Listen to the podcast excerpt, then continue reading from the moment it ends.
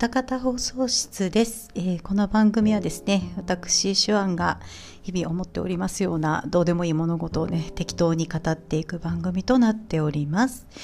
えー本日はですね、えー9月の何日？12日ですね、えー9月12日でございます。なんかね関西暑いんですよ。昨日あの LINE であの次の日の天気予報っていうのがま来るようにしてましてあのそしたらスマートウォッチに転送されてくるじゃないですか。でなんかあの降ってあのなんか送られてきたなと思って見たらね35度って出てて はあって はあってなりましたよ本当に。なんかあの関東はもうなんか30度いくかいかないかぐらいみたいですね。なんか何ですか？35ってもう日向はね日差しが刺さりますよ。もうぐさぐさですよ、本当に。もう早く涼しくなってほしいなと思うんですけど、この辺りはまだね、今週いっぱいぐらいはそんな感じで33、4、5を行ったり来たりするみたいな感じでね、嫌だなと思ってるんですけど。皆さんのところはね、いかがですか？もう秋めいてきましたかね？夜ね、朝晩は涼しいんで、それだけが救いですね。うん、朝晩まで暑くなるともうちょっとしんどいですけど、まあ朝晩涼しいんでね、まあまだ真夏よりはマシかなとは思っております。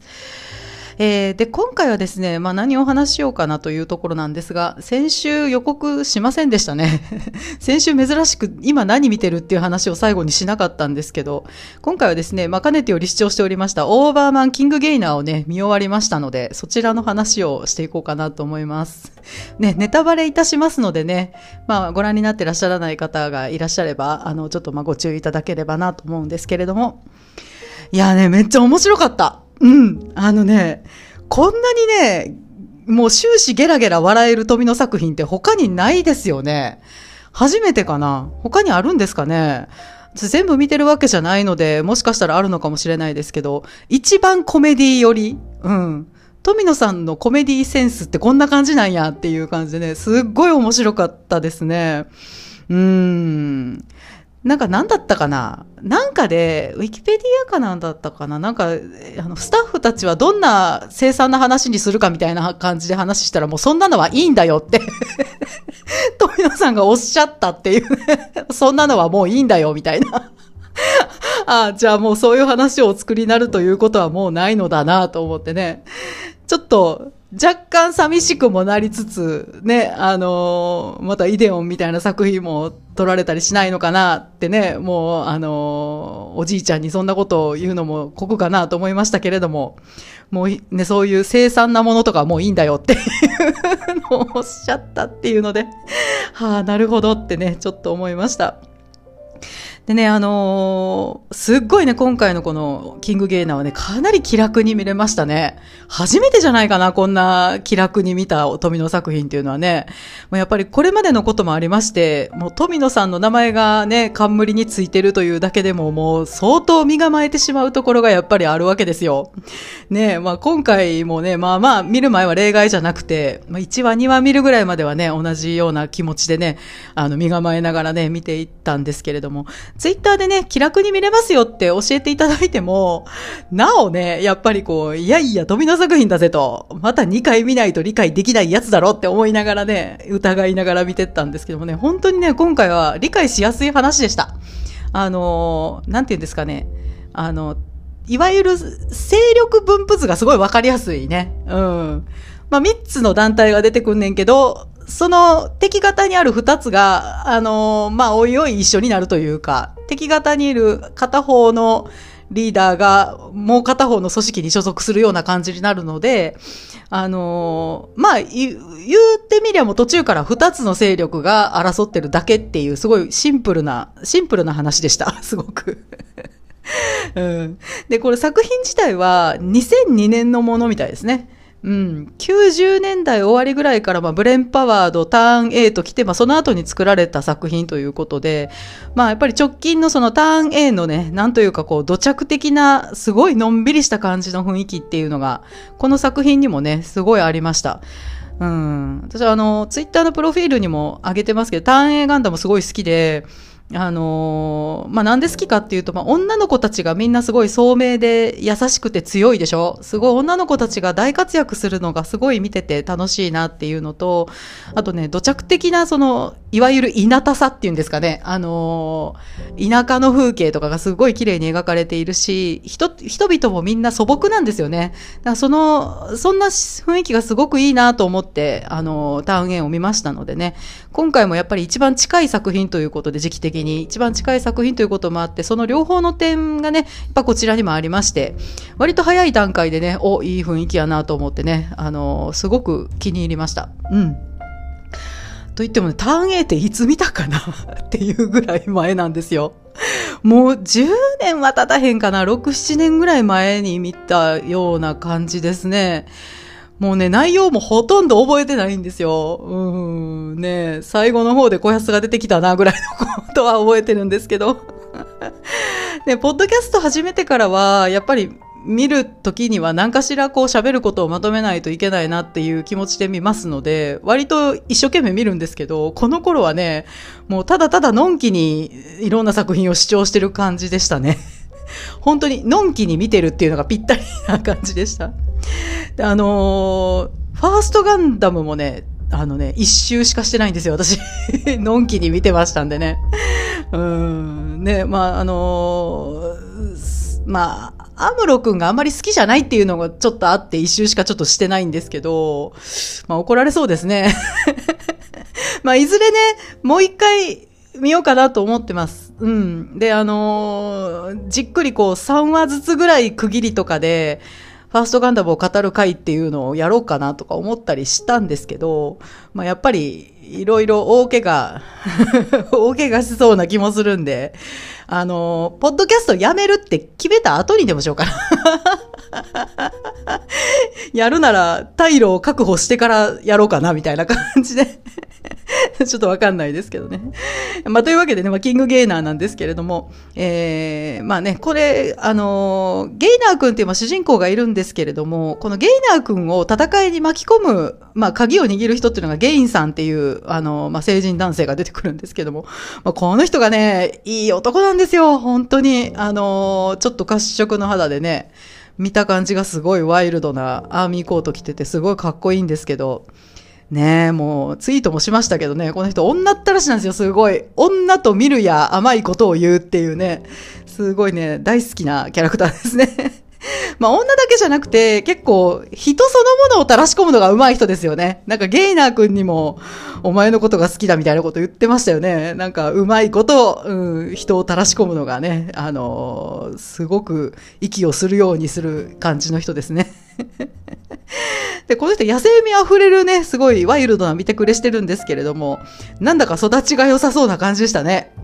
うん、なんか、あの、お月のママドゥさんが違う名前で呼んでたじゃないですか。すごいね。あの、お月の人がいるわけですよ。だから、いいお家の子なんですよね、この人もね。まあ、ギャップがね、すごいある感じで、育ちが良さそうなのがちょっと透けて見える感じでね、もう完全にね、ハートをつかまれてしまいましたね。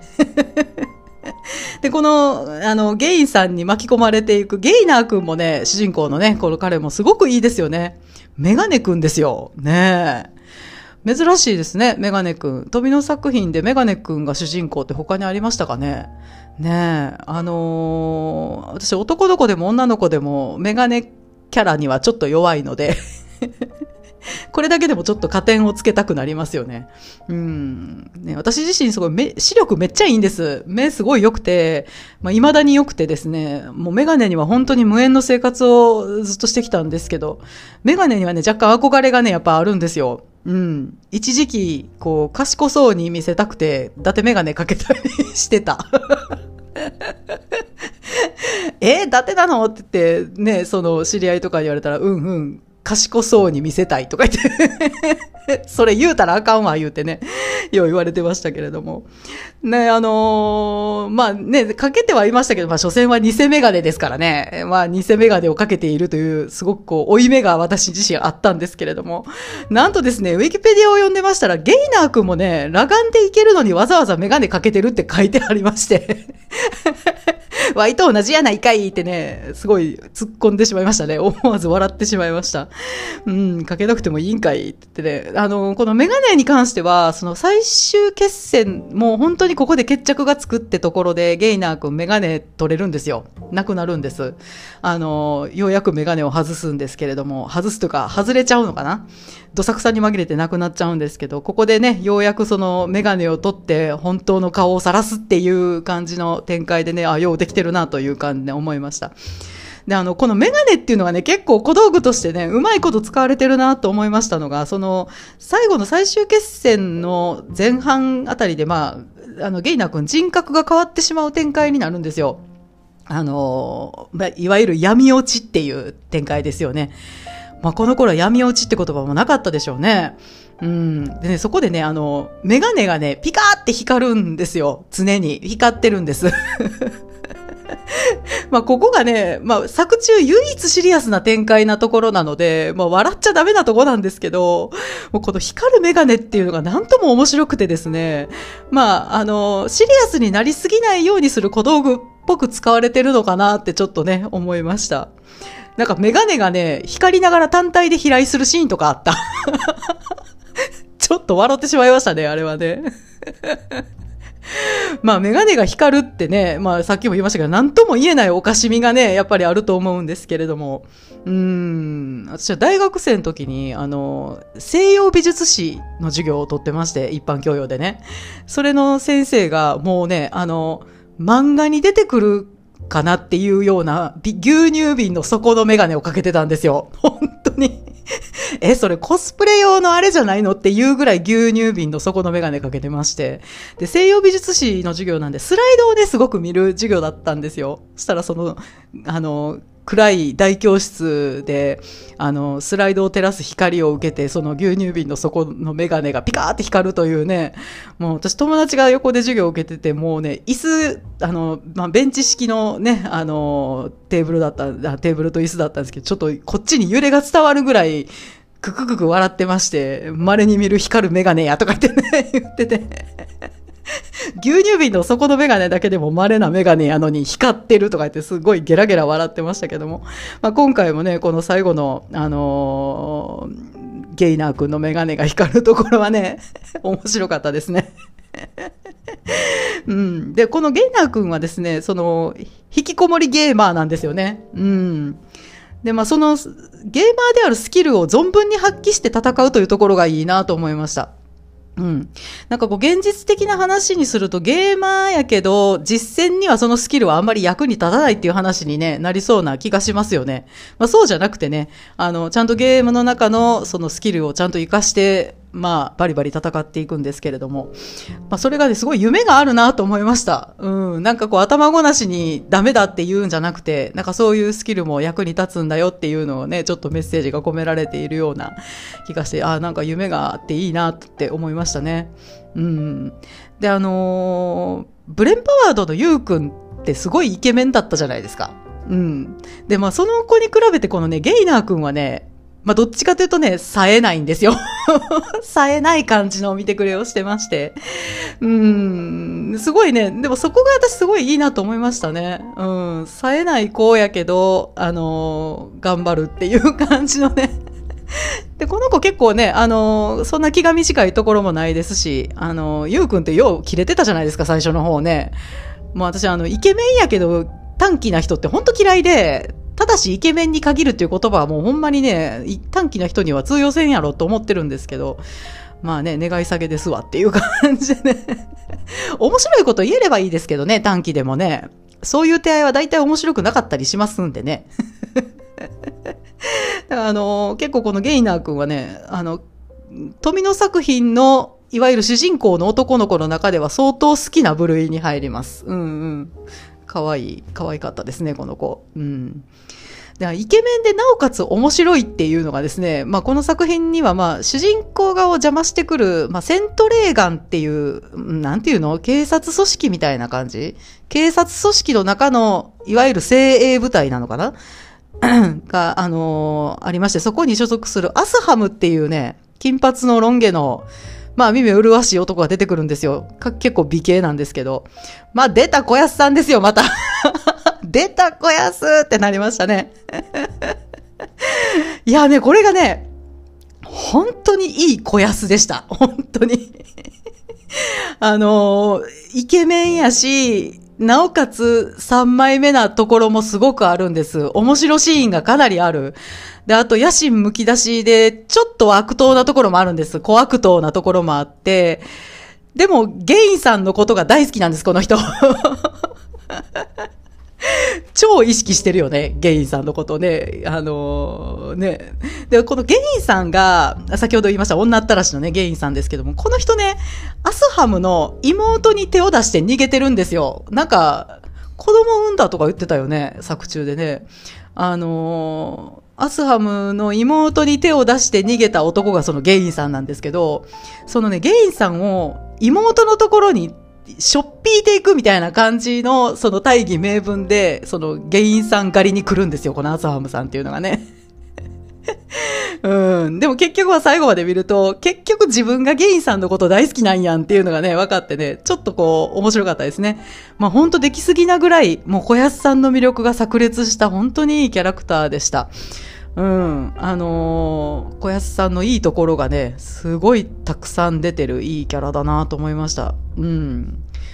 ね、あのー、私あの、女の子の知り合いで、まあそのアニメとか結構見る子に会ったら、大体みんなにマイファースト小安何って 大体聞くんですけど。あ私はね、ウテナの、あのー、ね、あのー、ウテナのトーガなんですけど、マイファースト小安皆さん何ですか？キャラクター。一番最初に小安さんを意識したのって誰、な、誰ですか？っていう感じですけども。マイベスト小安に入れていいキャラクターだなと思いました、このアスハームさんね。うん、よかったです。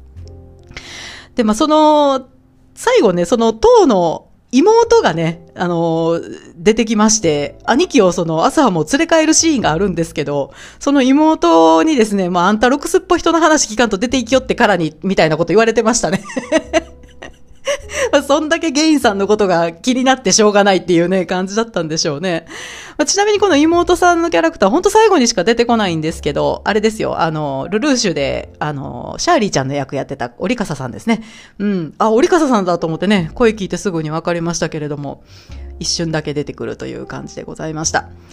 で、あのー、あとね、その、主人公側を邪魔してくる、まあ、主な組織としてシベリア鉄道警察だったっけっていう、あのー、組織があるんですけれども、ね、そこにね、すっごい振り切れたお姉キャラがいましたよね。オカマキャラ。もう完全に振り切ったオカマキャラね、小林、えっ、ー、と、藤原啓治さんがおやりになっててですね、名前忘れましたね。なんて名前だったっけ？なんか、カタカナ4文字だったような気がする。なんだっけ？忘れちゃった。もうこのね、あのー、このね、キャラも相当面白かったですね。あのー、振り切った頭のおかしいキャラクター大好きなんですけど、この人も相当面白かったです。あとね、このシベリア鉄道の方にはですね、あの、サンバカ的なキャラクターもね、いまして、もう本当にね、隅から隅まで面白いキャラクターが目白押しという感じでね、どんなキャラクターにもしっかり性格がね、付けられておりまして、まあ、そのキャラクター、その、まあ、本当にちょっとしか出てこないようなキャラクターでも何気ないやりとり一つ一つがね、それぞれがすごく生きてる。うん。すごい、あの、生きたやりとりをしてるなっていうのをすごく感じましたね。面白かった。濃い人ばっかりだった。あとね、あのね、穴姫ちゃんも可愛かったですね。本当に可愛かった。この子はね、出てくるたびにね、すごい癒されてましたね。うん。まあ、この子ね、あの、お姫様なんやけど、その、お姫様ってこう、守ってもらえるものだって、大体ね、アニメとかに出てきた時に性格付けられていますが、この子はね、あの、いずれは民衆を守る立場に自分がなるのだっていうふうに分かってる女の子でしたね。うん。大人になって、大人に対してもね、すごく優しくて、あのー、慈悲深い言葉をかけられる女の子なんですよ。うん、すごいいいなと思いましたね。この子は本当に可愛かった。この子が飼ってるペットも可愛かったけど、あの、3匹の、あれなんだろう、イタチみたいなやつ。イタチ、白いイタチみたいな。すごい可愛かったですね。うん。この子は、あのー、いわゆる養生ポジション、賢い養生のキャラクターって結構いますけど、その中でも相当好きな、うん、私は好きなキャラクターでしたね。うん。で、まあ、まあ、ここまで喋ってきましたけど、どんな話なのかっていうとですね、まあ、その、主人公のゲイナー君が、まあ、住んでるところがですね、まあ、その、地域全体で大規模な亡命みたいなことをやりますよっていう話なんですよね。あの、まあ、作中ではエクソダスっていう言葉でね、言われてますけれども、まあ、民族大移動みたいなもんですかね。うん、これがね、あのね、街ユニットごと移動するんですよ。マクロスみたいな。街ユニットごとすごい移動するんですけど、地上を移動するので、それがね、すごい面白かったですね。こんな光景見たことねえわっていう感じの光景が見られますね。うん。で、まあ、それを、まあ、その、阻止しようとして、まあ、シベリア警察、えー、鉄道警察っていうのがね、あの、施設組織なんですよね、これね。キッズムントっていうおっさんの施設組織が、まあ、阻止しようとしてくるんですけども、まあ、まあ、わかりやすく言うと、このシベリア鉄道っていうのは、まあ、ヤクザみたいなもんで、あの、一般人からみかじめ料を巻き上げてるような組織なんですよね。なので、大移動されてしまうと都合が悪いっていうので阻止してくるんですよね。うん。でも、ゲイナー君自身は、まあ、ご両親からもそのエクソダスにはそもそも反対だった子なんですけど、まあそのどうしてもその街ユニットごと移動するっていう点でね、結局巻き込まれてしまうんですよね。自分が住んでるエリアが移動してしまうわけですから、あの反対やけどそこに住み続けるしかないわけですからね。反対やったら出ていかなあかんっていうね。ことになりまして。で、まあそんな中、その、なし崩し的に戦うような感じになっていく。まあこれはね、ロボットアニメではよくある展開ですけども。で、そのクラスメイトの女の子、サラちゃんっていう女の子に、まあ彼は惚れてまして、この子がですね、賛成派なんですよね。エクソダス賛成派で、自分もその運動に加わるような女の子なんですよね。うん。で、それで、まあその子に惚れてる手前、まあ、ね、自分はすごいゲームですごい強いわけですよ。キングの称号を持ってるわけですから、まあその力を使って、まあ戦うということで、まあ強いところを見せるうちに、やっぱりちょっとええとこも見せたいみたいなね、感じになっていったでしょうね。きっとね。まあ気づいた時にはね、もう主戦力になっておりまして、まああのー、その、なんです。エクソダス賛成派の人たちと一緒に戦うみたいな感じでなっていきますね。で、このゲイナー君が惚れてる、まあ、今作のヒロインですね、サラちゃんっていう女の子がね、またね、男の扱いがうまいんですよ。うん。この作品ね、男の扱いがうまい女がいっぱい出てきますね。あの、アアデットさん。アデットさんすごい好きなんですけど、アデットさんもすごい上手ですね。リーダーシップのすごいある女の人ですね。うん。あの、いい女っていう感じでしたね。で、このサラちゃんも、まあその富野作品のヒロインの中でもかなりさばけたいい女ですね。一番ドライな感じでした。うん。あの、なんて言うんですかね。あの、あまりこう、ウェットなところが本当にない感じのね、あの、友達にもなりたい感じのいい女でしたね。うん。結構好きですね、この子。うん。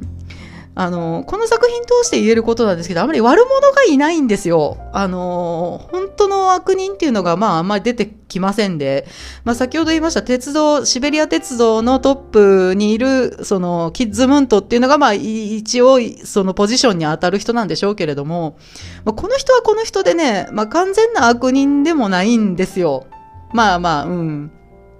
で、それとね、結構面白いんです、この人。面白シーンがいっぱいありますよね。うん。あの、結構面白かったりしてですね。まあ見ててすごく心がささくれるような悪人キャラとかいうのではないんです。うん。まあね、そんな感じで、作品全体的に言っても正真正銘のクズとかが全く出てこないので、すっごいそこがいいですね。いい世界だなっていう感じ。こういう世界に生きていきたいって思うようなね、えー、感じがしました。うん。こう、あまりアニメとか見てない人におすすめする富野作品第1号にすごくいいんじゃないでしょうかね。うん。見やすかった。話数もね、20、26話だっけ？すごく見やすい長さっていうのと、その、敵対勢力とかがややこしくない。うん。構図がすごく単純なので、一番おすすめ していい作品なんじゃないでしょうかね。まあ、いきなりイデオンから入るっていうのもあまりかもしれないですけど、ショック療法みたいな感じですけどね。えー、で、で、あのー、まあね、あの、まあ、いわゆる、まあでもロボットが出てくるね、ロボットアニメではあるわけですけども、もうこのね、敵メカがね、まあ、気持ち悪いですね。あのー、あの、リーンの翼の時も言いましたけど、もうね、もうね、もうこれもね、あの、形がもう個人的にもうダメなんですよ。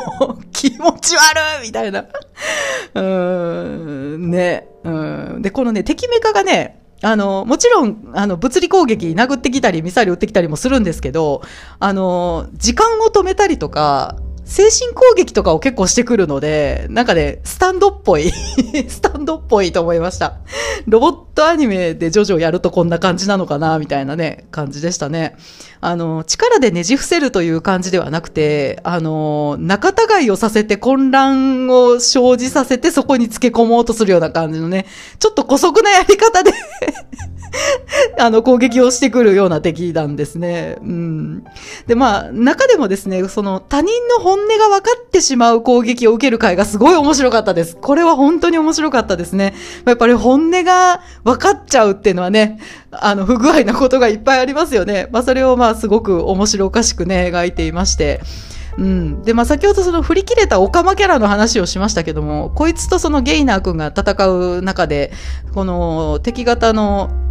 あの、オカマキャラ、オカマちゃんがですね、そのゲイナー君の動きの先を読みながら戦うんで、なかなかゲイナー君がね、勝てないんですよ。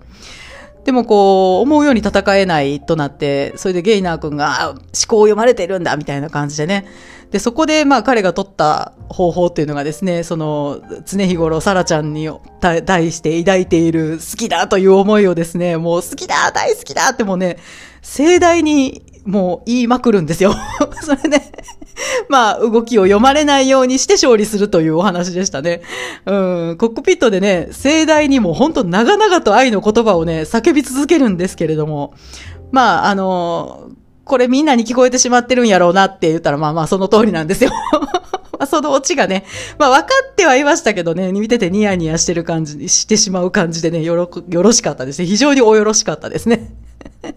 まあこの話があったからこそ、まあ最終決戦で人が変わってしまったゲイナー君をね、見ても、まあ、あんたメガネ光らせて怖いこと言うてるけど、本心はあれなんやろって なるんで安心して見ることがね、できました。うん。敵メカはね、すごい気持ち悪いんですけどね、キングゲイナーはすごい可愛いですね。なんかあのドレッドヘアっぽい髪の毛がね、生えてて、髪の毛生えてるってなりましたね。この前がターン A なんでね、髭の次は髪の毛かってね、ちょっと突っ込んでしまいましたが、このキングゲイナーのね、色がいいですよね。グリーンと青と緑と青がちょっと足されたような感じの色で。まあそういや G セルフもそんな色味に近かったなとか思ってね。赤黄青みたいなこう三原色とかでいう分かりやすい色ではなくて、まあ割とちょっとこう、なんていうんですかね、あの、微妙な色味ですよね、すごくね。うん。その辺がね、すごい80年代のロボットアニメとの違いかなともちょっと思いました。うん。あ、あれですね、あの、時期的に、時期的にどうなんやろちょっと前後してんのかなあの、iMac ってあったじゃないですか、スケルトンの。iMac のボンダイブルーってあったでしょ？あんな感じの色ですよ。あの、緑と青が混ざったようなね。うん。流行ってたんかな？やっぱり 何でもかんでもスケルトンになってましたもんね、あの時代ね。ちょっと頭おかしいでっていうぐらいいろんなものがあのカラーのスケルトンでリリースされてましたね。懐かしい。うん。で、あのー、ね、やっぱりこう最近の富の作品ということもありまして、まあその G レコとかにもある若者がその未来を作っていくのだっていうメッセージがね、やっぱりこちらにも入っていまして、まあ、やっぱずっとこのメッセージを言ってはんねんなっていう感じでね、あの、見ながら思いました。でもこの作品全然説教臭さがないので本当に全然そんな説教臭さないんでね、あのいい意味でね、本当に気楽に見られて、ほっこりいい気持ちになれるようなね、作品でございました。うん。っていう感じでね、あの見終わりました。そうなんですよ。それでね、もうこれ完全に余談なんですけど、シベリア鉄道警察っていうのをですね、みんな、シベ鉄、シベ鉄って略して言うんですよね。それも、シベ鉄って聞くたびにね、ね、水野春夫がね、ポンと頭に出てくるというね。そういえば、シベ町ってどこまで見たっけなーって思ってね、シベ町って全何作あるんですかね多分1とか2ぐらいまではね、見てるんですけど、まあ、1、2見て、もうええかってなったのは覚えてますね。もうええかってなったのは覚えてるんですけど。で、あの、このキッズムントっていうシベリア鉄道警察のトップにいるおっさんが、ちょっとね、水野春夫っぽいの。ちょっと水野春夫っぽい。めっちゃ似てるわけじゃないけど、ちょっと似てますよね。あの、なんで、あ、これはシベ町なのかなっていうね、シベリア超特急から名前をちょっと引っ張ってきたっていう感じなのかなと、ちょっと思いました。ねえ、シベ町懐かしいと思ってね、うん、とんでも映画でしたけど。ね、っていう感じでね、あの、キングゲイナーの方ね、見て、なんかお話ししてまいりました。ね、あのー、富野作品って他に何があるんですかね長編、長編って他にあったかな？あれ、あ、ザンボット3とか見てないんだよ。そうだ。まあでもまだね、見てないものもありますのでね、あのー、もう一回見直したいなっていうのもね、やっぱりいくつかありますのでね、ファーストとターン A と、あと V ガンダムね、V ガンダムもね、もう一回見たいね。カテジナさんをもうちょっと理解したい。できるかな？わからんけど えー、てなわけで、えー、ここまで私、シュワンがね、えー、長々と、えー、長々と キングゲーナーの話をしてまいりました。えー、番組へのご意見、ご感想に関しましては、ツイッターのハッシュタグ、えー、歌方放送室、すべて漢字でございます、歌方放送室までよろしくお願いいたします。ね、それではまた来週ね、お耳にかかりたいなと思っております。えー、なんか言い忘れたことねえかな。ないね。はい、それではね、また来週お目にかかりましょう。おやすみなさい。さようなら。